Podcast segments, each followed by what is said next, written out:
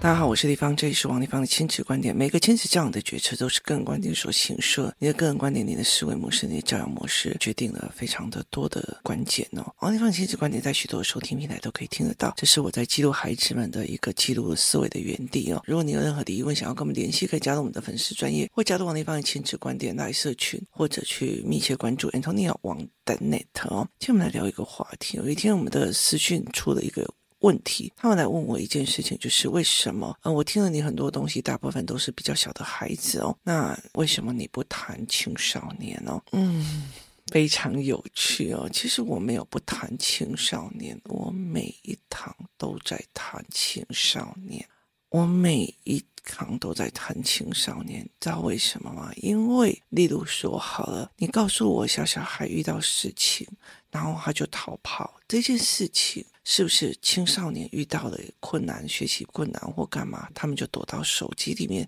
是一模一样，是一模一样的。也意思就是说，青少年的很多的问题是前面的语言加思维认知结构的累加而延伸出来的行为问题。也就是说，前面的语言、前面的行为、前面的认知加起来变成他。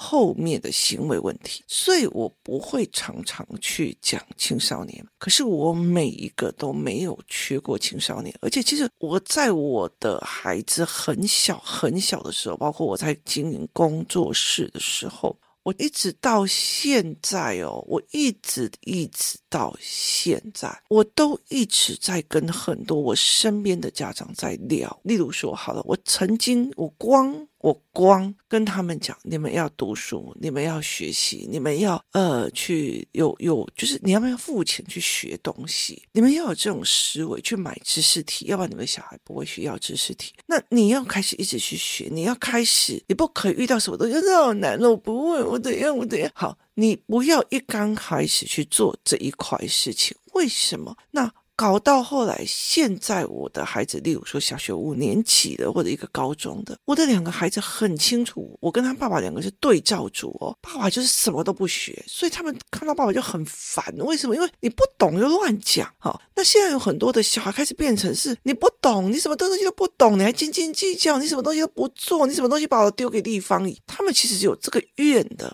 所以为什么？因为他会觉得你不懂这样子哦。所以。我那个时候就已经在跟父母一直在聊这一件事情，除非你本身就有一个专业，就例如说某一些妈妈他们是职业妇女，他们在某一个领域就有一个很大的专业，例如说 OPI 呀，或者是例如说电脑啊，然后 App 的设计，就他们有很多的专业的领域哦，所以他一直会走在职场的先端，他很清楚现在没有什么能力你就完了，他很清楚现在没有什么什么的能力你就会怎样怎样怎样。可是家庭主妇不是哦，他容易等关怀，然后没有想要往前，所以有一些家庭主妇他会做做做做，例如说我就抓家庭主妇做做做做做做做做做做一个老板就会莫名其妙会变成这个样子。为什么？因为一直往前，一直往前呢？你可以很清楚看谁停下来或不停下。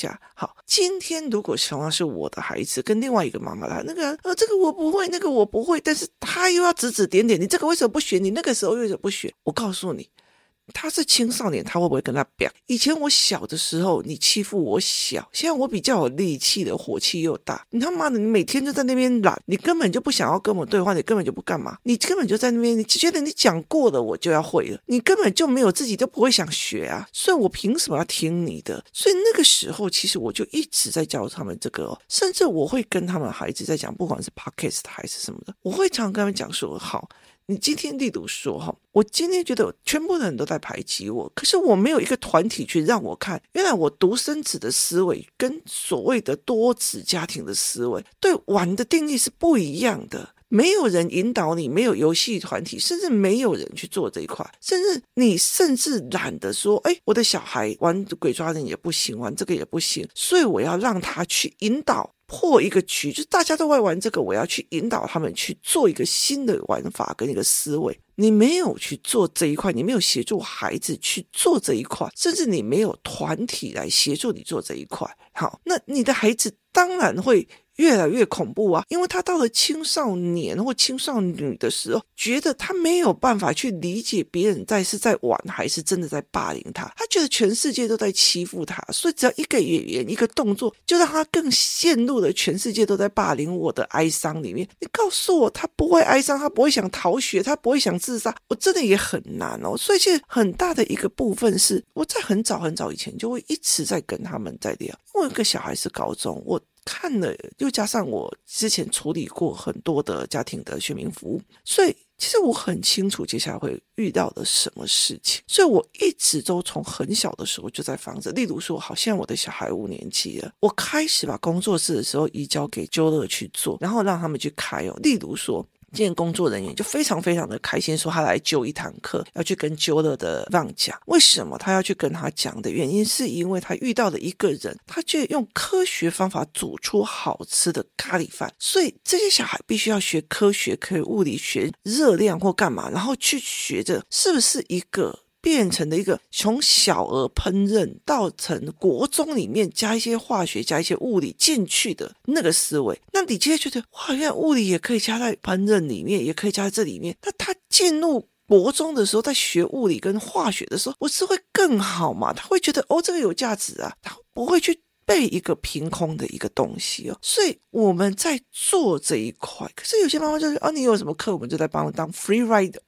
就是，所以其实对我来讲，工作室里面是给人家揪团的、揪课的，就大家揪了以后，大家亲自一起上课、一起去互动的，所以它是一个揪课的系统，并不是我出了哪一个课程的系统。所以我就觉得有些人就觉得，哦，你那边哎怎样怎样怎样，我就觉得啊。我觉得有时候你要了解世界已经变了，所以对我来讲是一个非常有趣的一个思维模式。你怎么去看这一件事情啊？那所以，我其实很早很早就讲了，我甚至很早很早就讲说，其实小孩在十岁以前，他大部分的 focus 都在妈妈，所以你很好拿捏。我就像我妈妈以前小时候，就是全家就一定要出去玩，全家就一定要怎样，全家就一定要怎样。然后他甚至去把我父亲的所有的人际关系，包括他想要去玩。的东西全砍断，他觉得你就是应该要跟我们家人出去玩，他也甚至砍断了我的东西哦，所以后来我们就是私底下玩啊，我们就私底下玩啊。后来其实被我妈妈控制最多的是我妹妹，她很乖，后来她整个痛苦到一个不行，然后后来她到最后也跑掉了。那我们家还好，因为我们家每一个人力都有能力绕跑。但是如果没有能力绕跑的，那你又要怎么办？就是精神崩溃了。所以对我来讲，其实是一件非常有趣的一件事情哦。所以你怎么去去看待这件事情？那我很早很早就会讲了。可是你告诉我，有没有一些妈妈为了要把自己的男人绑住，也是用这样一种家庭的概念，然后带着全家小孩去堵男人？很多我遇到非常非常的多啊。可是后来他们的青少年发生问题、发生状况的时候，我没有办法说话，为什么？因为当初你信誓旦旦，我儿子不会这样，我女儿不会这样。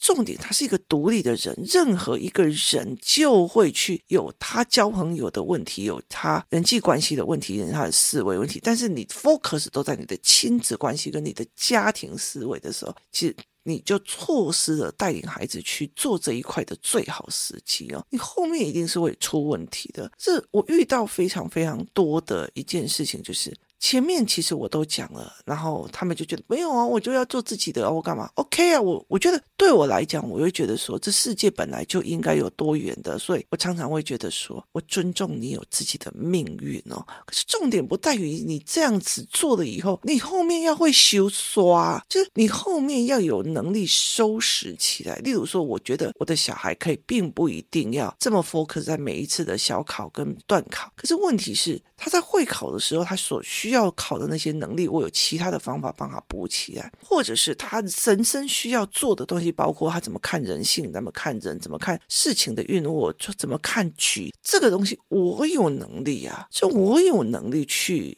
去协助他做起来呀、啊，所以很大很大的一个概念是，我今天不玩这一块，我有没有能力哦？可是你了解意思吗？当你 focus 全部哈，全部都在学校里面的跟人竞争之后，那在这个局里面，在这个游戏规则里面，你拿到最好的好。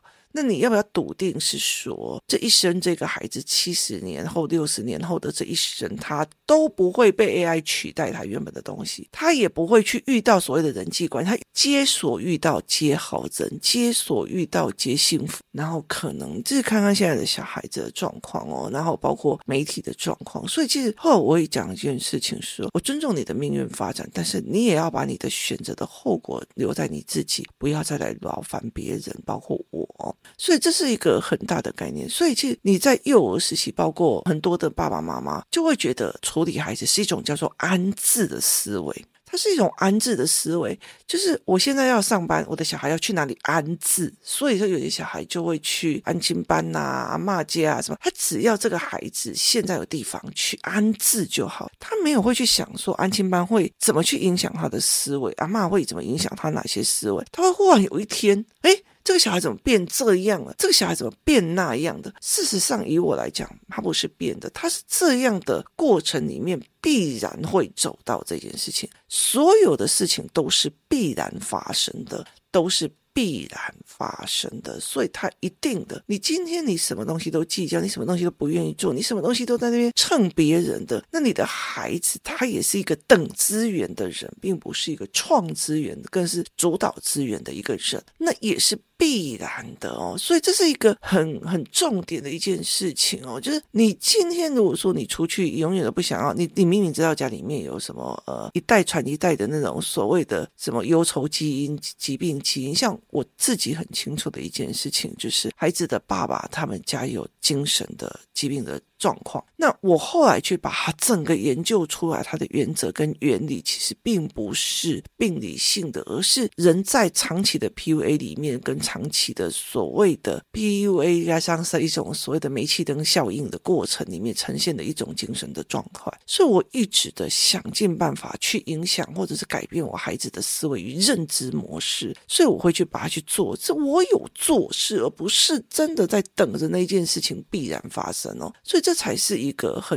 重要的一个思考模式。那你说有没有青少年到在有？其实有，然后也蛮多的。然后有一些妈妈，其实我从以前到现在，就例如说我没见面，但是她会告诉我我要怎么做怎么做。那有一些妈妈，她是有办法是把自己的孩子推到很好的学校。可是我后来会理解，所谓的很好的学校的这个孩子。他的思维其实是不完整、不脉络的，但是他的那个所谓的学霸的资优跟优越感，会让他减低了很多的思考逻辑哦。所以我就觉得，诶，蛮有趣的，就是我会去看他那种所谓我得到第几名的优越感的那种样貌，其实反而会让别人觉得说，那你是这么自以为是，就不用学了。其实我我像我最近的部落格有一个孩子，我一直就没有让他进来，然后他妈妈就一直说他很想进来，然后要也来拜托。我可是我就说，我要让所有的孩子先基础上认识了之后，他去跟其他的孩子请教，跟平辈请教。为什么？因为他以前在讲话的方式都会有点“我比你还懂哦”那种碾压人的姿态，所以我要让他去做平辈的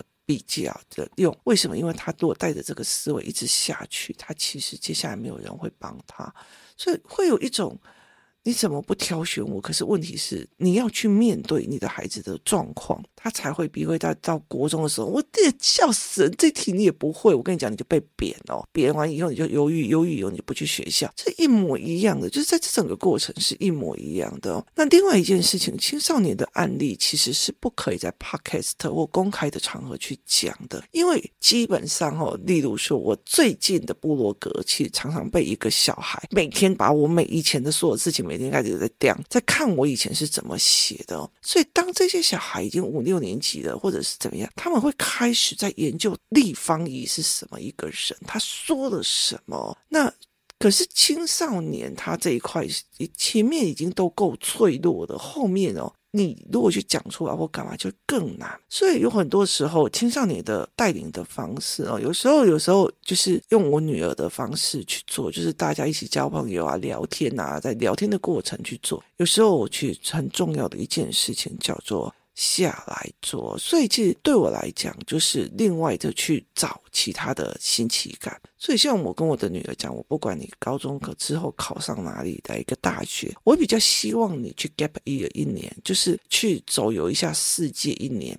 然后去休息，甚至跟着我们跑一趟泰国去看所谓的经济的落点。我本来差一点点就去参加了一个所谓的咖啡店呐、啊、网美店的思维跟布局跟美学一个营队，那是中国的一个营队，我差一点想要去用的。后来还有一些要件，那我觉得就是先不要这样子哦。所以我们是怎么去分析这件事情，我要不要去的？我们也会去做。所以。青少年其实你要在很多的地方里面，你要给他的知识，不是又是叫他读书啊，你要振作起来，再去考大学啊，再去怎么样，而是你要在生活里面教他他想要的，或者是他从没想过的哦。那。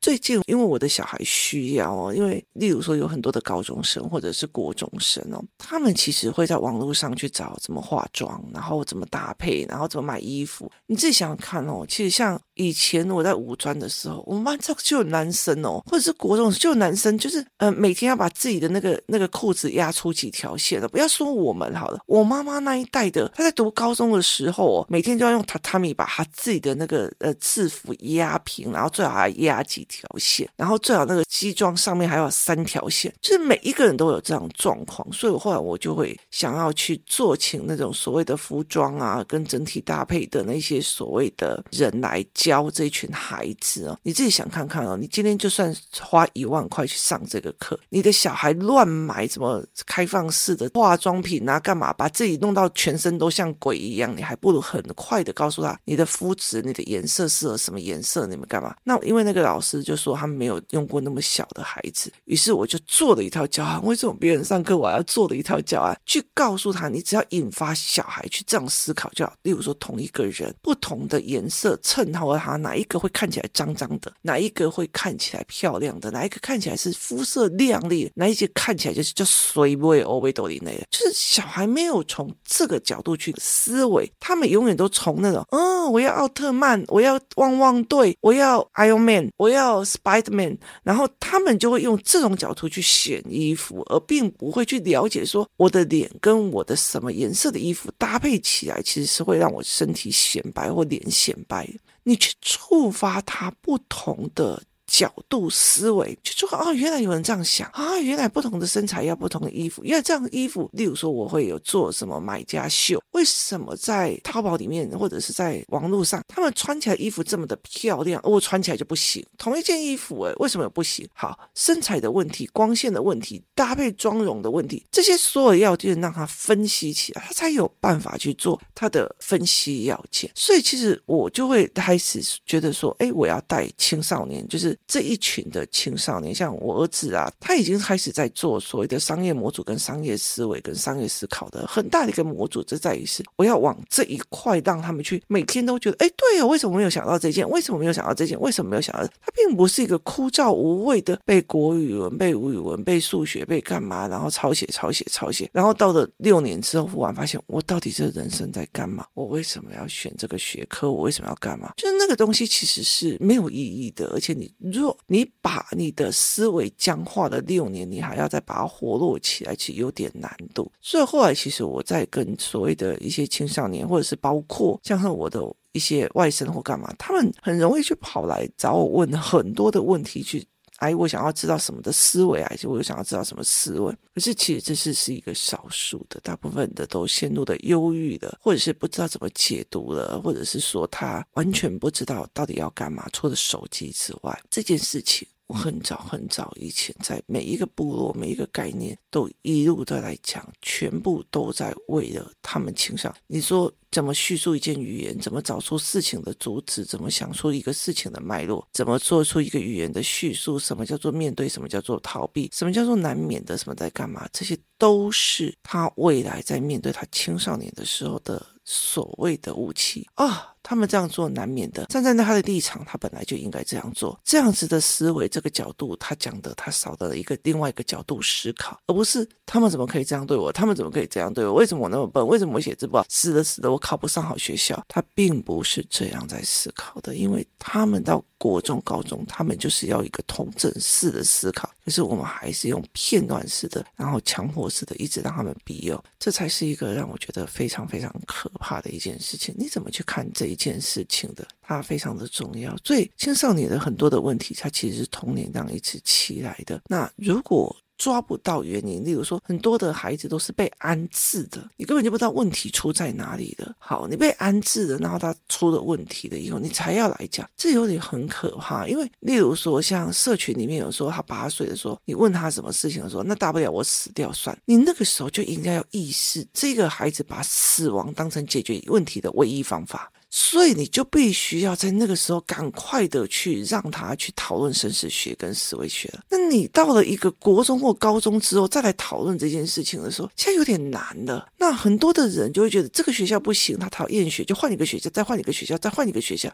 基本上他不会改变问题的，因为台湾的学校的思维是在于是我给压力跟我不给压力。而不是在于是我让孩子享受知识的愉悦，跟享受知识的快乐，跟享受知识的 happy，而让他觉得这件事情值得我去付出，值得我去面对，值得我活下来，值得我开心，这才是一个让我觉得非常有趣的一个概念。所以我常常都会讲说，我时间很紧急。很多人都会觉得说，哎，例如说大家在吵文言文，为什么王丽芳就不讲话？每一个人都要去蹭一句话，为什么大家我没有那个时间？为什么我的儿子在？五年级的，我很清楚的。然后我的女儿已经高二，快要高三了，所以她接下来他们一个会离我远去，去读大学，读别的；一个已经要进入的男孩青少年了。男孩必须比女孩更多的去跟他谈思考，去跟他谈组织架构，去谈谈逻辑。因为你知道，很多的男孩他一直到老了，我认为你就是怎样了，你们就是怎样，他就是一种权力的压制，但是不讲理，不管多老，可是。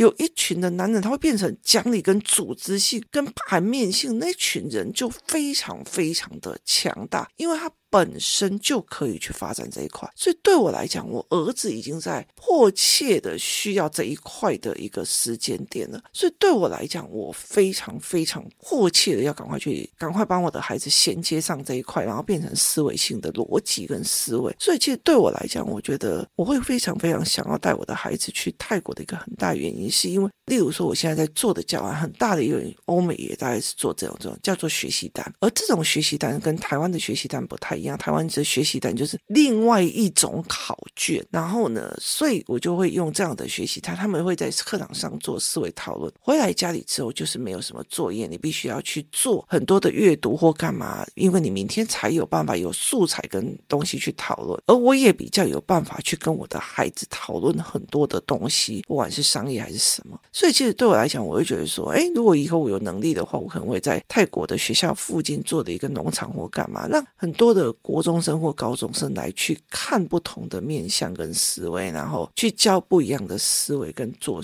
一些事情，让他们有办法去熬过。其实我觉得有很多的时候是在国中或高中出问题的孩子，其实是他们逻辑思维很强，只是他们不适用于在这一个教育体制里面，这才是一个最大的问题哦。怎么看这件事情其实是非常重要的，也怎么去想这件事情也是非常重要的。所以对我来讲，我觉得其实要深思青少年的问题。其实第一件事情是，他们已经是长期累积变成这样的思维模式或情绪处理模式，所以要一根一根的去拔掉的时候，其实要费很大很大的力量。第二件事情是，很多的时候你不能谈青少年的问题或青少年思维，因为他们会在听立方体的 podcast、看立方体的博客，这才是很重要的。是从头到尾我没有告诉父母过有，可是我讲过一百多遍了。很多人只看当下，没看未来。我在讲说，有时候父母是一个急功近利的一个